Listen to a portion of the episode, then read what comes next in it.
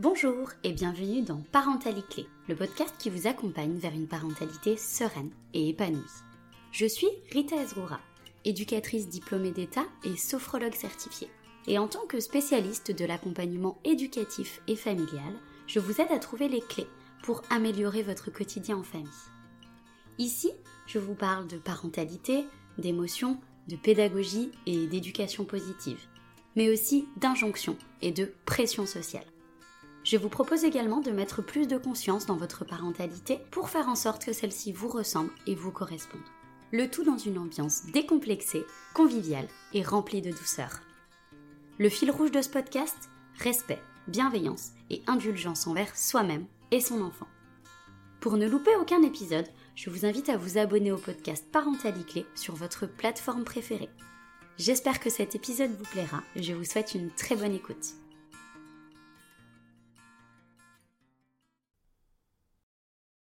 Bonjour à toutes et à tous. Aujourd'hui, on est ensemble pour un nouvel épisode témoignage. Ça faisait longtemps, ça fait plaisir de se retrouver avec encore une fois une maman. Je répète, les papas, si euh, vous m'entendez, venez témoigner, venez parler de votre paternité, de votre parentalité. Vous êtes les bienvenus ici. En tout cas, aujourd'hui, je suis euh, à nouveau euh, avec une maman pour un épisode témoignage. Donc, cette maman en question, euh, c'est Cyrielle Pisapia qui se présentera un petit peu plus tard tout à l'heure. Cyrielle, je l'ai découvert grâce à son livre qui s'appelle Le Passager, qui est un roman graphique, une BD, je ne sais pas trop comment l'appeler, elle saura mieux en parler que moi, qui parle de sa parentalité euh, en lien notamment avec une maladie qui l'a touchée et qui la touche encore, euh, la sclérose en plaques, qu'on appelle aussi euh, la CEP. Donc aujourd'hui, Cyrielle est venue nous parler de ça, de son vécu avec sa maladie et puis de sa parentalité en lien avec ça. Salut Cyrielle Salut Merci encore une fois d'être venu ici à mon micro, d'avoir accepté mon invitation pour témoigner, pour parler un petit peu de toi et puis voilà de ton parcours. du coup, est-ce que tu es d'accord pour commencer cet épisode bah, par te présenter, dire qui tu es, ce que tu fais dans la vie, tout ça, tout ça? Oui, bien sûr. déjà, bah, merci à toi de m'avoir invité. C'est vraiment un plaisir de faire cet épisode avec toi. ouais, alors moi, donc du coup, je m'appelle Cyrielle, donc je suis autrice et illustratrice. Euh, je suis euh, mariée et maman de deux petits garçons. Donc voilà, ça c'est juste pour la composition de mon foyer, puisque ça va être un peu le thème, le thème du jour. Euh, donc je suis l'autrice du livre d'une bande dessinée qui s'appelle Le Passager, qui est sorti en octobre 2022 et qui parle donc, comme tu le disais, de la, de la CEP, la sclérose en plaques. Et plus particulièrement, en fait, ça parle de, de ce qu'il y a autour, c'est-à-dire que c'est le but n'est pas de parler de la maladie en elle-même, enfin un petit peu, mais c'est pas le but premier. Le but, c'est aussi euh, de parler du diagnostic autour d'une maladie comme celle-là, de comment ça se passe, d'une de, maladie, comme ça qui est euh, euh, invisible et qu'on ne voit pas forcément, et de savoir un petit peu le, déroulement, et surtout de parler du relationnel avec, avec les proches quand on vit quelque chose comme ça, en fait. Donc la BD est vraiment axée sur, sur ces thèmes-là. Voilà, après, je ne sais pas ce que je peux dire d'autre. C'est très bien. c'est très bien. Et ben, du coup, juste, euh, euh, évidemment, je vais quand même te redemander si tu es toujours d'accord pour nous raconter un petit peu ton histoire, ton parcours en lien avec la sclérose en plaques déjà. Ouais. Et du coup, est-ce que tu serais d'accord aussi pour nous donner une petite explication euh, pour celles et ceux qui ne connaissent pas du tout cette maladie qu'est la sclérose en plaques, nous dire un petit peu, voilà, en quelques lignes, euh, qu'est-ce que c'est et comment ça se présente cette maladie, même si euh, je sais aussi hein, que cette maladie, elle se présente de manière parfois totalement différente et disparate d'une personne à une autre. Oui, oui, oui. Euh, bah, en fait, c'est ce qui en fait vraiment la difficulté au niveau du diagnostic, c'est le fait qu'il y ait des, des symptômes euh, extrêmement différents d'une personne à une autre. Euh, donc, je vais juste commencer par la présentation de ce que c'est cette maladie euh, pour les gens qui connaissent pas. En fait, la sclérose en plaques, c'est une maladie euh, auto-immune qui affecte le système nerveux central. C'est-à-dire que, bah, en fait, ton corps s'attaque à ton propre corps et il va créer des, des lésions euh, bah, au niveau du système nerveux justement et euh, qui provoquent des perturbations qui peuvent être de plein d'ordres différents. Euh, donc, qui peuvent être motrices, sensitives, cognitives, visuelles. Enfin, il y a plein de, choses qui peuvent être très différentes justement les unes des autres parce qu'effectivement, tu peux avoir des, problèmes moteurs, mais à la fois des problèmes de vue. Donc, vraiment, ça n'a rien à voir d'une personne à une autre. Donc, ce qui, est, voilà, ce qui fait que c'est assez difficile à diagnostiquer au départ. En plus, c'est des symptômes qui peuvent ressembler à d'autres d'autres maladies nerveuses, etc. Donc, mmh. donc moi, pour ma part, en fait, j'ai eu vraiment des problèmes sensitifs au départ qui étaient assez légers, et ce qui fait qu'on ne s'est pas posé beaucoup de questions.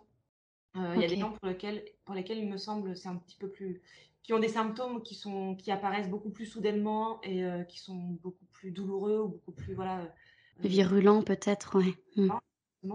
ce qui n'a pas trop été mon cas mais en fait la chance que j'ai eue entre guillemets c'est que dans ma belle famille en fait il y a plusieurs médecins qui font que j'ai eu très vite accès à, à au, bon médecin c'est-à-dire au neurologue et qui fait qu'on s'est très vite posé la... enfin très vite il y a eu quand même plusieurs mois euh, de diagnostic, mais qui font qu'on s'est posé quand même assez rapidement la question. Euh, il me semble qu'il y, a des personnes, ça peut prendre même des années au niveau du diagnostic, mmh. Etc. Parce qu'en fait, c'est une maladie qui, peut fonctionner par poussée. En règle générale, ça fonctionne par poussée. Euh, donc, c'est-à-dire qu'il va y avoir une poussée qui va, arriver sur un temps. et puis après, il va y avoir une période où cette poussée va pouvoir régresser. Les symptômes qu'on a eus vont pouvoir régresser jusqu'à la, la prochaine poussée. Et en fait, plus cette période de régression va être euh, longue et plus on va pouvoir récupérer entre deux poussées les symptômes euh, qui ont, eu lieu euh, lors de la première poussée. Donc moi, en fait, lors de ma première poussée, j'ai eu vraiment des, symptômes assez légers, c'est-à-dire que j'ai eu des fourmillements. ce qui fait qu'au bah, début, on ne se pose pas trop la question, on se dit bah, j'ai dormi sur mon bras ou j'ai dormi sur mon pied, et du coup ça va passer. Et en voyant que ça passait pas, je me suis posé des questions. Euh, et, en fait, ça a été l'accumulation de plusieurs symptômes qui fait qu'on a poussé un petit peu plus loin euh, pour trouver un diagnostic. Ok. Euh, mais c'est vrai qu'au départ, même donc le, médecin qui s'occupait de moi, donc de, ma belle famille, me disait, bah, en fait, je pense que c'est lié à la fatigue. essaie de te reposer. On va pousser un peu plus loin. Bah, du fait qu'on se connaissait, il m'a dit bon, par sécurité, on va pousser un peu plus loin. Mais voilà, au départ, tout le monde pensait que c'était lié à la fatigue et qu'il fallait se, se reposer un peu, quoi. Ok. Et du coup, est-ce que tu étais déjà maman, toi, quand tu as découvert que tu avais une sclérose en plaques? Alors non. Euh, en fait, euh, on a découvert ça euh, pas longtemps avant que je tombe enceinte de mon premier enfant. D'accord. Et d'ailleurs, je pense que ça a été une des choses qui nous a poussé à, faire ce premier enfant, en fait, où on s'est dit, on a eu besoin de, contrer un peu ce, ce truc négatif ça faisait un petit moment en fait qu'on réfléchissait à avoir des enfants. Moi, j'étais pas trop sûre. Enfin, mon mari, ça faisait longtemps. Alors lui, il a toujours voulu des enfants, donc euh, lui, il était sûr, mais moi, j'étais un petit peu, j'étais pas encore trop sûre de moi. Et en fait, c'est vrai que ça m'a poussé à me poser des questions et à me dire euh, bon, il y a un moment où voilà, il faut qu'on avance. Euh, et voilà, on avait besoin effectivement de quelque chose de, positif. Donc voilà, juste après le diagnostic, en fait, on s'est posé la question vraiment et on s'est dit qu'on avait envie d'avoir un enfant à ce moment-là. Et la, la, chance qu'on a eue, c'est que ça a fonctionné très rapidement. Donc en fait ça nous a permis de sortir la tête de l'eau, quoi, en quelque sorte. Ouais, super. Super. Bah justement, en parlant du diagnostic, donc tu dis qu'au début, on t'a plutôt orienté vers quelque chose de l'ordre du bah faut peut-être un peu prendre soin de toi parce que c'est sûrement la fatigue, etc. Donc du coup, quelque chose de moins alarmiste peut-être, mais quand même avec un regard, voilà, ce médecin de ta belle famille qui t'a suivi en mode bah quand même, je pense que c'est la fatigue et voilà, on va pas trop s'alarmer, mais on va aller quand même checker euh, euh, s'il n'y a pas quelque chose de plus important. Et ben justement, quand vous avez checké ce quelque chose de plus important et que tu as su que c'était la CEP, comment ça s'est passé pour toi euh, justement en termes de vécu ce diagnostic? Et puis bah voilà, peut-être aussi pour pour tes proches, pour ton conjoint notamment, bah, j'imagine qui a vécu conjointement le diagnostic de la CEP avec toi. Euh, bah, en fait, ça a été hyper compliqué parce que hum, moi, quelque part, je l'ai su avant le diagnostic euh, qui a été posé par le neurologue parce que j'ai fait la bêtise que tout le monde fait, c'est-à-dire que j'ai cherché sur Internet mmh. les symptômes en me disant. Euh, et en fait, bon, au début, je trouvais rien parce qu'avec des fourmillements, il y a vraiment tout et n'importe quoi. Et après, j'ai eu d'autres symptômes qui étaient. j'ai eu des petites décharges électriques dans le dos quand je me penchais en avant alors qu'elle n'est pas douloureuse, mais simplement je le ressentais quoi. en fait, en associant les symptômes, le premier truc qui sortait sur, euh, sur internet, c'était la sclérose en plaques. Et en fait, euh, vraiment, j'ai ressenti à l'intérieur de moi que c'était ça quoi. Je me suis dit voilà, c'est exactement ce que je ressens. Je sens que c'est ça. Enfin, vraiment, j'ai eu un espèce de tilt avant, euh, avant que le, mot soit posé, avant, enfin, avant que n'importe quel médecin m'en ait parlé. Et en fait, le problème, bah, du coup, de faire ça, c'est que je connaissais pas du tout cette maladie. Et moi, je croyais que j'allais mourir en fait. Je pensais que c'était une maladie voilà, qui dont, un décès pouvait survenir, quoi. Euh, puisqu'en fait, le, seul exemple de sclérose en plaques que j'avais, dont, dont j'avais entendu parler, c'était une personne de ma famille éloignée, dont mon père m'avait parlé, mais qui avait d'autres problèmes de santé, euh, qui avait une sclérose en plaques et qui était décédée, peut-être pas liée à ça, mais moi j'avais associé en fait ce truc. Ouais. Hmm. Le mot sclérose en plaques, faut, faut pas se le cacher, ça fait peur, quoi, je trouve. Ouais, et puis comme c'est de toute façon une maladie qui ne se guérit pas, Oui. euh, on, on peut tout de suite faire le lien avec euh, ben voilà, un potentiel décès lié à ça, quoi. Ouais, voilà, le côté incurable. euh, C'est vraiment un côté très flippant où, où je me suis dit, bon, bah, c'est bon, je vais mourir, quoi. En fait, euh, c'est pas du tout le cas, mais vraiment, j'ai cru que ça, ça allait se passer comme ça. Euh, donc, il y a une période très compliquée. Après, j'en ai, donc, j'en ai tout de suite parlé à mon conjoint, parce que bah, clairement, j'arrivais pas du tout à lui mont- enfin, à faire comme si tout allait bien. Euh, et en fait, je pense que lui a eu très peur aussi, parce qu'il a, il a su aussi que c'était ça. Il a tout de suite. euh, et en fait, père me dit ah mais pourquoi t'as regardé sur internet? Je pense qu'il a eu vraiment très peur et du coup euh, voilà ça a été un peu compliqué à gérer à ce moment-là et en fait c'est vrai que quand mon neurologue me l'a annoncé donc ça a été très dur parce que vraiment je pensais que c'était tout de suite extrêmement grave alors je dis pas que c'est pas grave hein, mais vraiment j'avais un niveau de gravité et un flou autour de ça qui fait que ça a vraiment empiré dans, dans ma tête c'était Hmm. Que la ré- réalité pouvait, pouvait être Bah, tu pensais que tu allais mourir en fait. voilà, déjà. Donc, euh, et en fait, lui m'a dit non, non, mais on ne meurt pas de la sclérose en plaques. Enfin, vraiment, euh, en plus, c'était mon premier neurologue qui était en fin de carrière. Il me disait, mais moi, de toute ma carrière, j'ai jamais vu quelqu'un qui est décédé de la sclérose en plaques. Vraiment, vous inquiétez pas à ce niveau-là. Euh, donc, sur le coup, il n'a pas tout à fait réussi à me rassurer parce que j'étais quand même dans un espèce de, tu sais, euh, psychologiquement, tu es dans un truc où vraiment tu Hmm. la peur du truc et tout ça. Euh, et en fait, euh, la chance aussi que j'ai eue, c'est que euh, mon beau-père euh, a eu l'info avant nous, puisque c'était un de ses amis neurologues euh, vers qui il m'a renvoyé.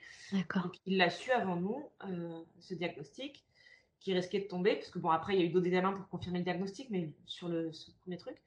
Et en fait, il en a parlé à mon conjoint, qui lui l'a su avant moi. Donc ça a été extrêmement dur pour lui. Et en fait, lui, il a pris sur ses épaules ce truc-là, parce qu'il a pas pu, il pouvait pas m'en parler, parce qu'en fait, c'était pas à lui de me le dire déjà. Sinon, on savait, enfin, il savait que déjà lui, il allait rentrer dans l'émotion en me l'annonçant. C'était pas lui de me le dire. Puis il avait pas toutes les infos. Enfin, il pouvait pas m'expliquer ce que c'était. Enfin, donc, euh, donc, euh, donc, donc, en en discutant avec son père, son père lui a dit mais c'est- ne lui dis pas toi, je te le dis avant pour que tu te prépares et tout ça. Et mais en fait, du coup, ça lui a permis, quand moi je l'ai su, lui, il l'avait déjà un peu digéré et de pouvoir m'accompagner au moment du diagnostic. Hmm. Lui, quelque part, il a pris une grosse part euh, sur ses épaules à ce moment-là. Et c'est ce qui a fait que ça, ça a été plus facile à gérer euh, pour moi.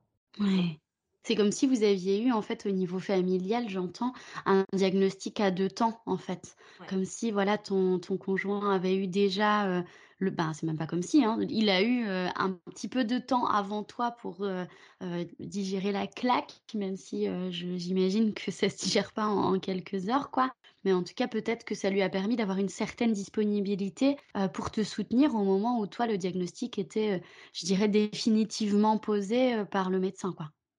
Complètement. Et puis lui-même, du coup, il avait pris sa journée. Du coup, il, il avait vraiment euh, complètement anticipé ce truc-là.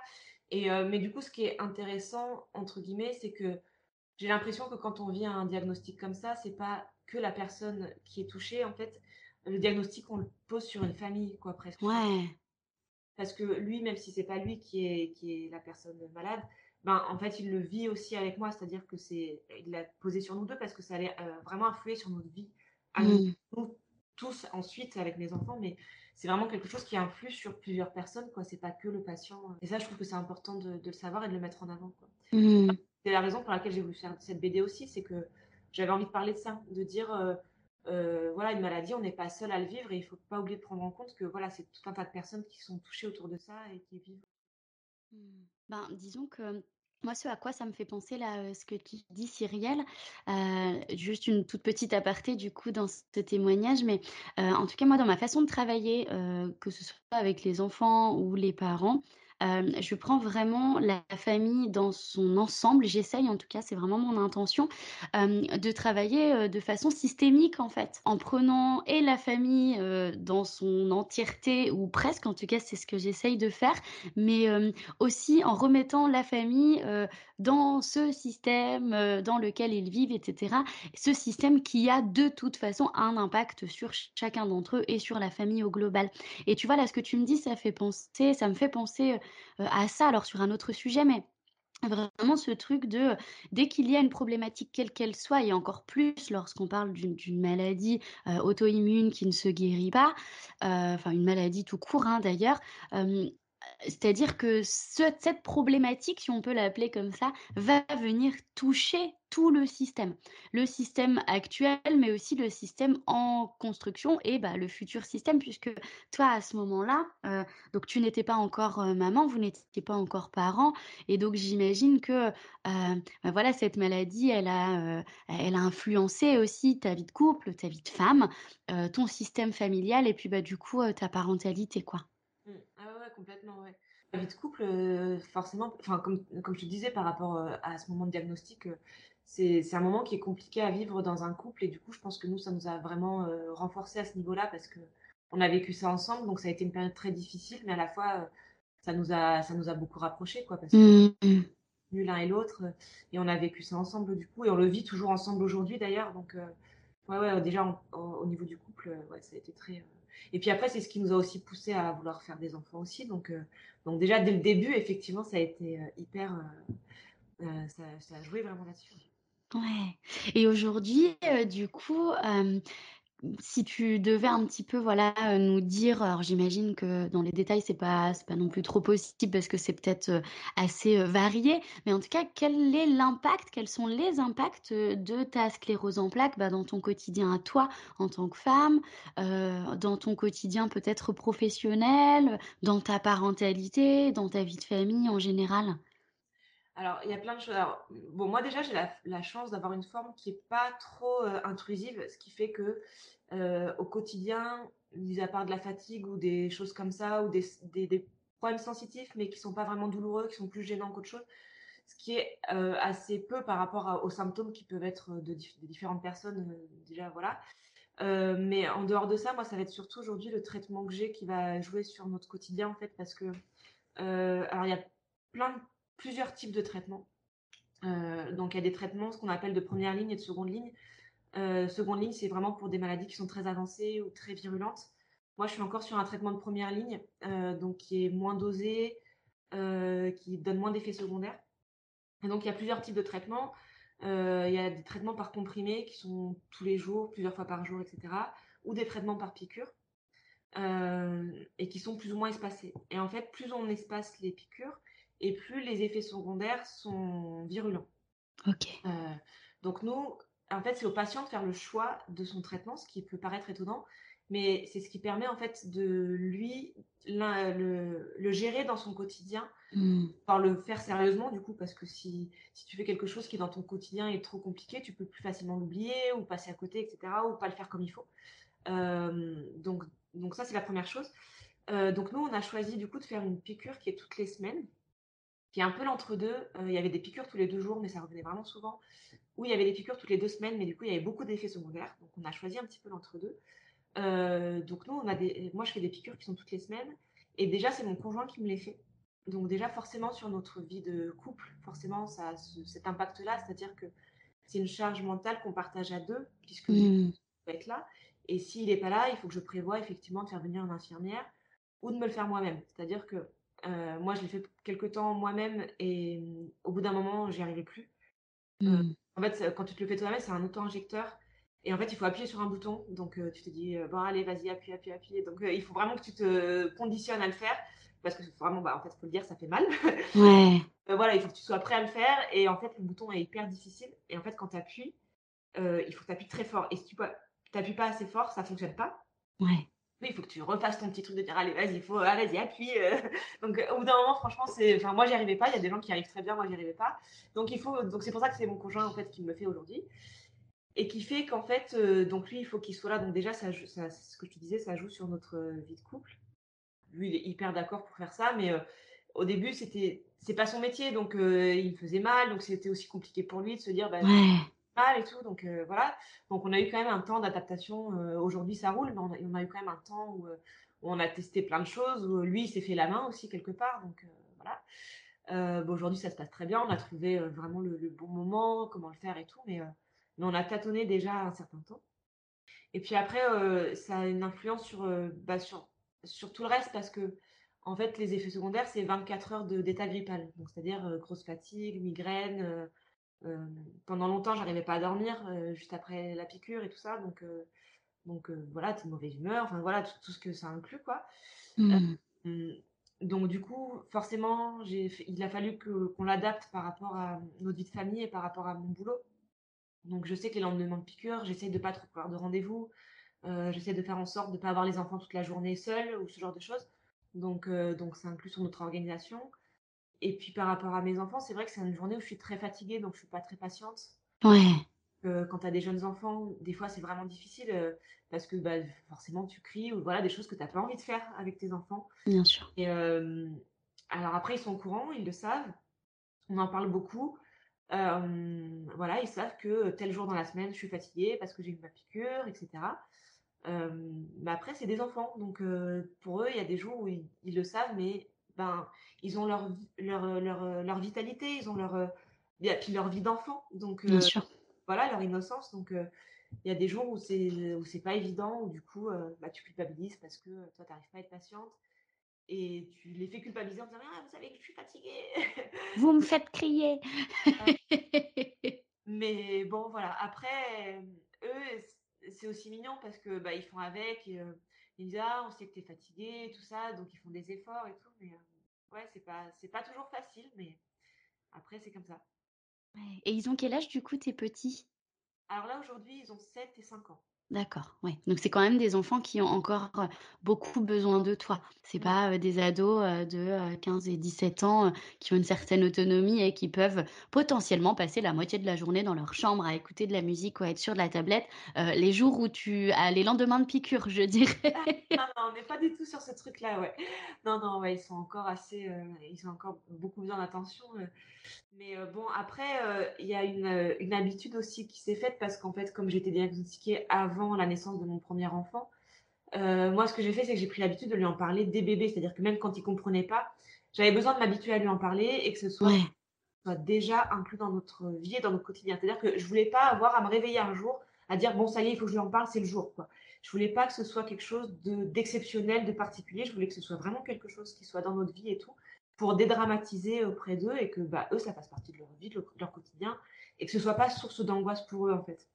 Donc, euh, alors après, je sais pas comment ça se passe, je pense que ça va être compliqué quand c'est quelque chose qui te tombe dessus et que tu es déjà maman, je sais pas si ça tombait, si ça tombait aujourd'hui, euh, j'imagine qu'il y aurait une difficulté supplémentaire à devoir faire une annonce particulière euh, à ses enfants et à ses proches. Je pense que c'est pas la même chose, tu vois.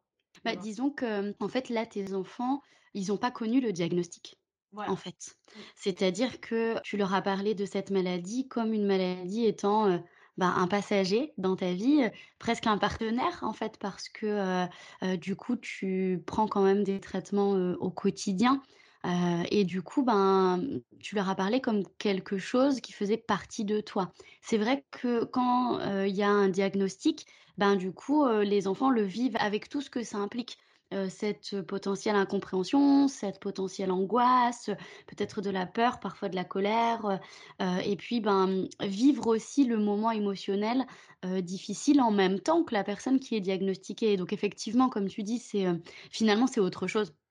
Ah ouais, ouais. Parce que vraiment, ça a été très très compliqué. Je me souviens de cette période de diagnostic. Enfin, je pense que si j'avais eu avoir des, jeunes enfants à ce niveau-là, je me mets à la place de, parents qui vivent ça avec de jeunes enfants je pense que ça doit être très difficile parce que pendant plusieurs mois, euh, enfin, franchement, j'étais pas bien du tout. Donc, mmh. c'est compliqué et tout.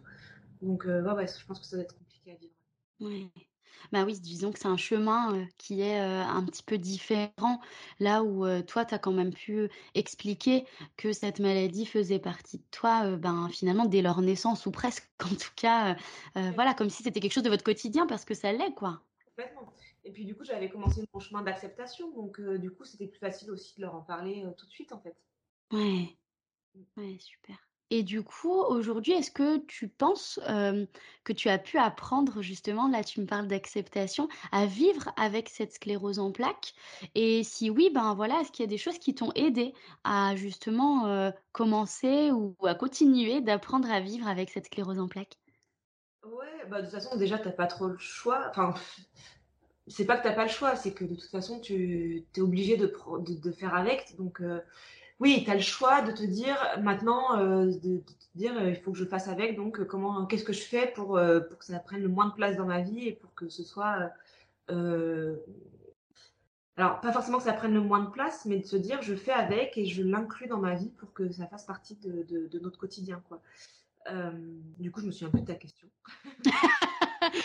Euh, je te disais, euh, qu'est-ce qui finalement t'a aidé à apprendre à vivre avec, avec cette sclérose en plaques? Alors, qu'est-ce qui m'a aidé? Bah, Franchement, sans hésiter, mon conjoint. Enfin, vraiment, depuis le début, c'est lui qui a été là et qui, et, qui m'a aidé à, bah, déjà, à, comment dire, à me booster, quoi, c'est-à-dire euh, à, de pas se laisser abattre et tout ça. Euh, bah déjà, comme je te disais, déjà dès le diagnostic, euh, franchement, tu vois, il a été là pour m'aider à l'accepter. Et puis au, quotidien, voilà, il est, il, là pour prendre en charge même les enfants quand il y a besoin, si je suis vraiment fatiguée. Il se débrouille pour, pour faire un certain nombre de choses. il sait que le lendemain de piqûre, ça peut être compliqué. Voilà, il se débrouille toujours pour que ça se passe le mieux possible. il me fait mes piqûres quand même toutes les semaines. Donc voilà, donc euh, déjà, vraiment, mon conjoint, euh, je pense que si euh, s'il n'avait pas été là, ça aurait été vraiment différent. Et puis je pense que d'une certaine manière, sans qu'ils s'en rendent compte, mes enfants aussi, parce que du coup, là aujourd'hui, on a trouvé un, équilibre pour faire cette piqûre justement, qui fait que c'est une journée où mes enfants sont à l'école, mais où malgré tout, le soir, je suis seule avec eux un certain temps parce que mon conjoint travaille tard. Mais du coup, le fait d'être avec eux, je pense pas à ça et je suis obligée de m'occuper d'eux. Et aujourd'hui, ça va suffisamment bien pour que je ne sois pas là à me laisser aller à cette fatigue et, euh, qui, j'ai l'impression, des fois, tu sais, euh, alors des fois, il faut s'écouter et tout ça, mais il y a des fois où moi, dans mon cas, j'ai l'impression qu'il faut que je, je me pousse un peu pour sortir de ce truc-là, pour pas me mmh. laisser euh, prendre par, par, par, cette fatigue qui peut te prendre le lendemain de la, piqûre. Quoi. par le fait qu'il soit là avec moi, bah, ça m'oblige à être avec eux dans mon quotidien, à penser à autre chose et, et voilà, et à apporter quelque chose de positif en fait. Oui, à défocaliser en fait, finalement. C'est comme, tu sais quand il y a des personnes qui font par exemple, des crises d'angoisse ou même des personnes qui, qui ont des douleurs, bah, voilà chroniques ou pas, même en post-opératoire, on va quand même alors surtout, du coup en sophrologie, essayer de travailler avec, avec ces personnes-là pour défocaliser de l'objet de l'inconfort, que ce soit l'objet de la douleur ou l'objet de l'angoisse etc. Euh, pas pour éviter et puis pour dire ok on met sous le tapis et puis euh, on s'en occupe plus, mais pour dire ok je sais que c'est là, je reconnais, je l'accueille. J'imagine que c'est pareil pour cette fatigue, mais de dire, OK, comment je peux faire euh, pour euh, bah, éviter de porter toute mon attention sur cette fatigue, sur cette douleur, sur cet inconfort, pour bah, justement continuer euh, de vivre et ne pas être dans ce cercle vicieux de bah, c'est inconfortable, donc j'arrête pas d'y penser, donc je ne pense qu'à ça, donc l'inconfort reste là à voir s'intensifier, et du coup je ne peux rien faire d'autre, et accessoirement je culpabilise parce que je peux pas m'occuper de mes gamins, etc., etc., etc. Et donc oui, effectivement, en fait, ce que tu fais, ça s'appelle défocaliser. C'est exactement ça. Voilà, tu as mis le mot sur euh, ce que j'arrivais pas à expliquer, mais ouais, ouais, c'est tout à fait ça. Et est-ce que du coup, tu as eu, euh, je sais pas, un accompagnement par des professionnels euh, pour t'aider justement à cheminer vers l'acceptation ou plus d'acceptation de cette CEP Non, mais alors aujourd'hui, je me pose la question, tu vois, huit ans après, quasiment, parce que ça fait quasiment huit ans que j'ai été diagnostiquée, un peu plus. Euh, en fait, au départ, mon neurologue me l'a proposé, puisque je pense qu'il le propose toujours en, cas de diagnostic comme ça et tout ça. Et en fait, euh, on en a discuté avec mon conjoint, et en fait, il me dit, mais tu sais, je suis pas sûre que en aies vraiment besoin, j'ai l'impression que ça va aller, on va y arriver, tout ça. Si tu en as besoin, bien sûr, vas-y, mais tu vois, il m'a un peu dit, franchement, euh, je pense que ça va aller, tout ça. Et en fait, c'est vrai que petit à petit, j'en ai pas eu forcément besoin au début, j'ai accepté ce truc-là. Et aujourd'hui, je me repose la question maintenant parce que je me rends compte qu'il y a certaines choses que j'ai peut-être eu du mal à accepter à l'époque, mais que j'aurais pas su. Euh, je ne pouvais pas le savoir à l'époque, en fait. Euh, c'est que par exemple, aujourd'hui, quand mes enfants sont malades, c'est très très anxiogène pour moi. C'est-à-dire que j'ai beaucoup de mal à, à accepter. Alors, j'ai beau savoir que c'est rien quand ils ont une gastro, un rhume ou quoi que ce soit j'ai vraiment un nœud dans le ventre et je pense que c'est vraiment lié à cette période de diagnostic qui a été très Bien sûr. Pas la maladie. En fait, euh, vraiment, on en a discuté assez récemment justement avec mon conjoint et on a, j'arrivais pas à mettre le mot dessus. C'est-à-dire que c'était, c'est pas la maladie qui, qui fait que c'est difficile aujourd'hui. C'est cette période de diagnostic de quelques mois que j'ai eu beaucoup de mal à, à encaisser en fait à l'époque. La maladie aujourd'hui, je l'ai acceptée et vraiment, je pense pas qu'il y ait de travail particulier à faire là-dessus. Euh, mais sur, voilà, c'est cette période qui a été très stressante que j'ai eu du mal à, un petit peu, je pense, à encaisser. Et du coup, voilà, je me pose aujourd'hui cette question-là parce que je me rends compte là aujourd'hui avec le recul que bah, tu, sais ce que c'est, les enfants, ça revient souvent, les petites maladies et tout ça. Donc euh, voilà, c'est vrai que j'ai du mal à gérer ce truc-là et je pense que c'est lié à ça. Et, et pas avant. Et depuis que j'ai mis le, mot là-dessus, d'ailleurs, j'arrive mieux à, gérer ça avec mes enfants. donc je pense que c'est ça parce que j'arrive mieux depuis. Mais euh, oui, c'est vrai que parfois, quand on vit une difficulté, une épreuve dans la vie, sur le moment, ben, y vas, quoi, et tu gères, et ça se passe, et ça se passe même parfois très bien. Et puis, en fait, c'est quelques années après où tu te dis, waouh, enfin, il y, a des trucs là, je savais pas que ça pouvait venir de ça. quand j'ai écrit la BD, c'est-à-dire que pour moi, j'avais complètement accepté le truc, c'était derrière moi, c'est bon, je vis avec, euh, tout va bien, quoi. Et je me suis rendu compte en écrivant certains passages, quand même, que ils avaient été difficiles à écrire, quoi. Et il y a pas mal d'émotions sur certains passages et tout, et c'est là que tu dis, ah oui, en fait, quand même, euh, il y a des petites choses, euh, ouais, c'est plus compliqué que ce que je pensais, quoi. Bah, et puis en plus, c'est pas parce que le, je dirais le travail est fait entre guillemets, même si j'aime pas trop ce terme, mais c'est pas parce que voilà le travail d'acceptation a été fait que je dirais le diagnostic a été digéré et qu'aujourd'hui tu es dans l'acceptation et que tu vis avec, que ton corps, même ton cerveau, garde pas les choses en mémoire et qui se dit pas waouh waouh waouh ce truc là c'est alerte quand même, il faut que je réagisse à ce moment-là. Et donc effectivement, même si ça a été pensé au sens pansement du terme, ben ouais tu es venu un peu gratter quand même avec ta BD. Donc forcément. Et puis je pense que quand les enfants sont malades, à chaque fois, il y a un petit truc qui gratte. Je pense que tu vois, il y a un petit traumatisme qui est peut-être à résoudre à ce niveau-là. Ouais, ouais. Ouais, mais tu vois, c'est assez drôle, ça me fait penser à une part de mon histoire de vie. Alors moi, j'ai perdu mes parents quand j'étais très jeune, pas au même moment, mais du coup, voilà, j'ai plus mes parents depuis que j'ai 13 ans pareil, à 13 ans, tu fais, en fait. Hein, tu, fais, tu traverses le truc, tu vas, quoi. Puis il y a une période autour de mes 20 ans où parfois la moindre séparation, mais ça me mettait dans un état, mais quand je dis séparation, c'est juste un au revoir, quoi. On parle pas de rupture, et je me souviens que j'étais allée consulter ben, ma première psy justement à ce moment-là. Et, je lui avais dit, mais alors je ne comprends pas, je ne supporte pas de, me séparer. Alors c'est un truc tout con. Ma sœur a eu un... Enfin, j'ai eu mon premier neveu quand j'avais 20 ans. Et, du coup, ma sœur habitait dans le sud. Et bah juste avant qu'elle ait ce petit, en fait, les au revoir, ça allait, quoi. Mais je sais pas, pourtant, c'était pas mon gosse. Mais c'est venu bouger un truc, je pense, dans ma lignée familiale, quoi. Et la moindre séparation avec elle quand elle était enceinte ou même quand il, est, quand il était tout petit, mais c'était un effondrement. on en parle encore aujourd'hui avec plus ou moins de rire autour de ça, mais je me rappelle être dans le train, enfin je veux dire, il y avait six heures de train. C'est pas un truc de dingue non plus, elle habitait pas à Montréal, quoi. Et donc, je me souviens être dans le train et pleurer toutes les larmes de mon corps en pensant à mon neveu. Mais et là, je me suis dit, ok, là, faut que tu vois quelqu'un parce qu'il y a quelque chose qui se réactive. Et tu vois, comme toi, je sentais que ça venait gratter ce truc de la séparation, du deuil. Et pourtant, je me disais, mais quand même, enfin, là, tu as 20 ans, si tu n'avais pas fait ton deuil, tu n'en serais pas là aujourd'hui. Donc, voilà quoi, ça va. Mais en fait, non, clairement, c'est en lien avec ça. D'avoir vu quelqu'un. Euh, aujourd'hui, est-ce que tu as toujours ce, truc-là, du coup de... Non. Alors, la séparation restera toujours quelque chose d'un petit peu touchy pour moi, je pense. Euh, tout comme, euh, alors je suis pas médecin, je suis pas psy, je suis pas médium, mais je pense que peut-être la question de la maladie restera un truc un peu touchy pour toi. Ça fait partie de, notre histoire de vie et voilà, on a tous des boulets plus ou moins gros et je dirais des épreuves et des montagnes plus ou moins grandes qu'on a dû franchir dans notre chemin. Euh, voilà, la séparation reste un truc un peu touchy, mais aujourd'hui, euh, je suis tout à fait en capacité de me séparer de ma sœur et de mes neveux, puisque maintenant il y en a deux. Euh, et, du coup, je ne suis plus en larmes quand je les laisse, et c'est génial. en tout cas, voilà, c'est un truc qui restera toujours un petit peu sensible, je pense, mais aujourd'hui, déjà, je sais pourquoi. Et puis surtout, bah voilà, j'en fais. Des choses, je pense. Mais oui, carrément, le fait de savoir, le fait de se dire, ok, ben finalement, c'est un peu la cicatrice d'un truc qui, qui, qui, est soigné, mais quand même, qui a laissé une cicatrice et qui en laissera une, c'est normal, hein, tout le temps.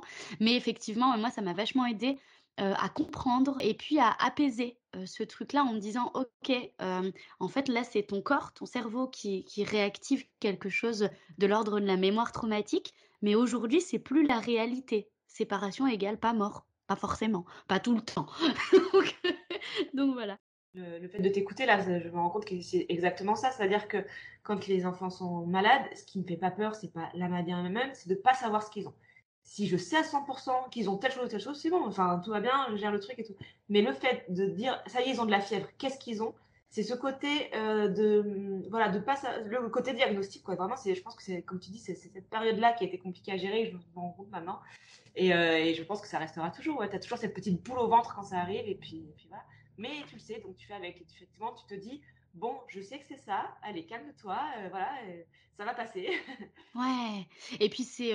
alors, moi aujourd'hui, du coup, qui suis euh, thérapeute aussi en parallèle de cette formation initiale de travailleur social, j'ai vraiment ce truc de presque remettre, enfin presque, pas toujours parce que parfois c'est pas facile, comme quand tu es quelqu'un d'un peu anxieux ou quand tu as des angoisses comme ça qui, qui surgissent, c'est pas facile d'y faire face.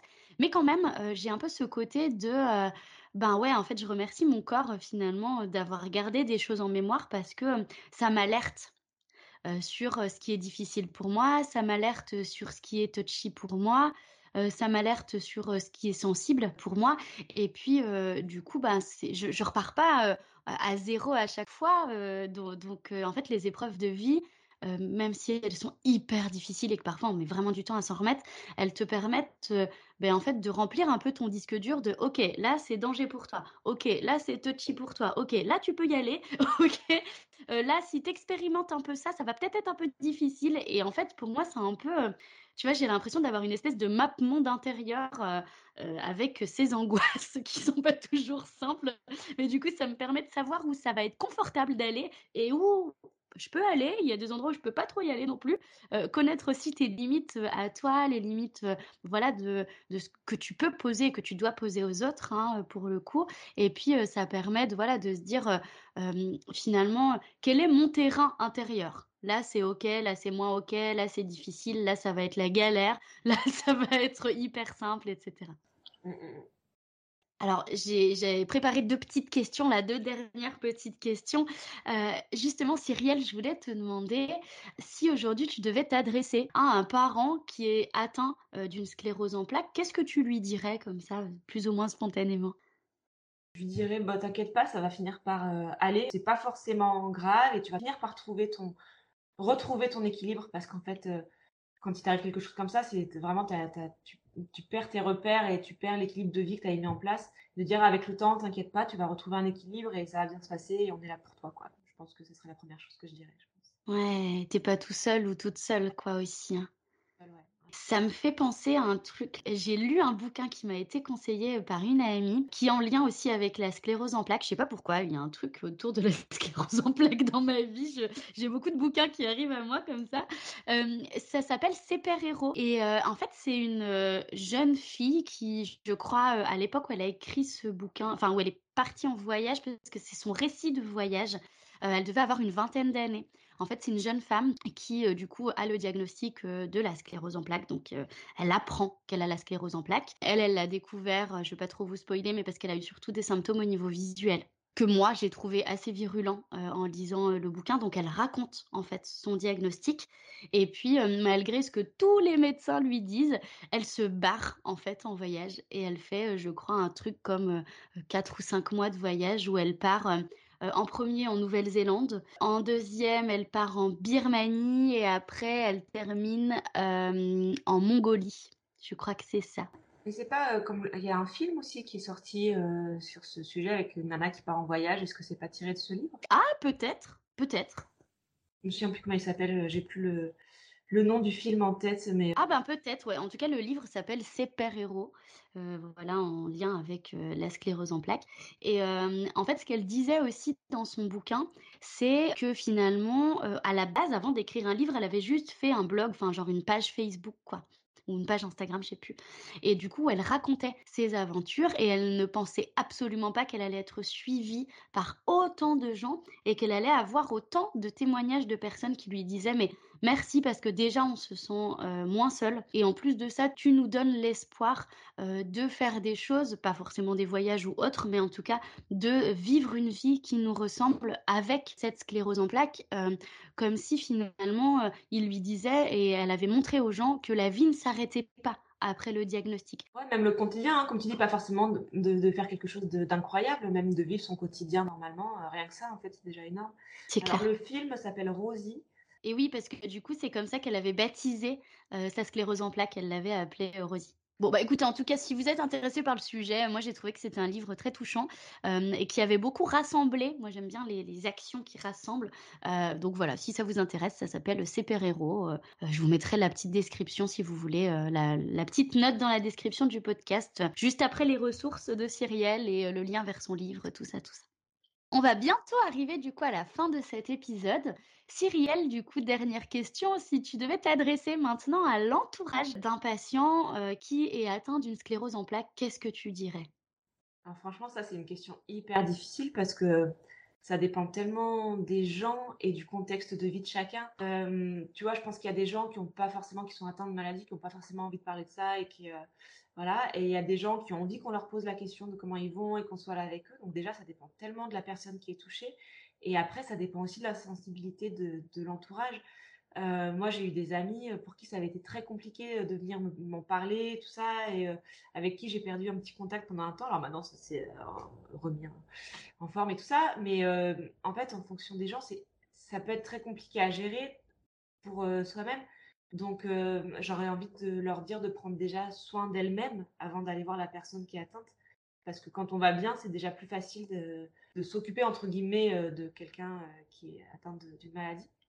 Donc, euh, donc voilà, j'ai envie de leur dire déjà de prendre soin de soi et de et de voilà et de si elles se sentent de pas de pas hésiter à aller poser la question à la personne comment elle va et de quoi elle a besoin quoi tout simplement. Ouais. Cette question, je trouve, de, de quoi as-tu besoin, elle est fondamentale et on devrait la replacer finalement euh, quel que soit le contexte, parce que comme tu dis, chaque personne est différente. On a des besoins particuliers, des besoins qui peuvent être différents les uns des autres, mais aussi à des moments euh, de nos vies. Euh, moi, même sur une journée, le matin, j'ai pas du tout besoin de la même chose que, le soir avant de me coucher.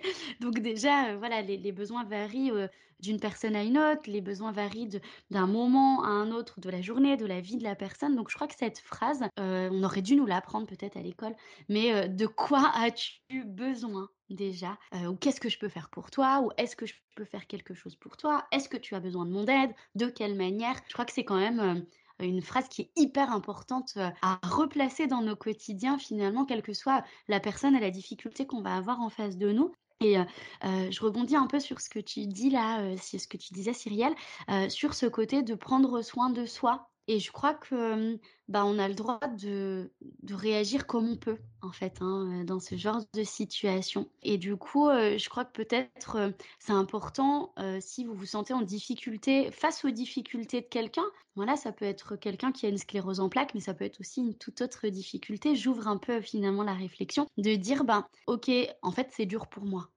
C'est dur pour moi. Je me désintéresse pas de toi mais c'est dur pour moi et j'ai besoin de prendre un peu de temps ou j'ai besoin de, je sais pas, faire comme ci ou faire comme ça, ou au contraire de ne pas aller sur tel ou tel terrain parce que voilà, c'est encore difficile pour moi, mais, mais je suis là quand même à ma manière, quoi, finalement. et, de trouver un peu un terrain d'entente entre les besoins de certains et les besoins de l'autre, quoi. C'est intéressant ce que tu dis parce que c'est hyper important de se dire les choses en fait comme elles sont il euh, n'y a pas de tabou à avoir.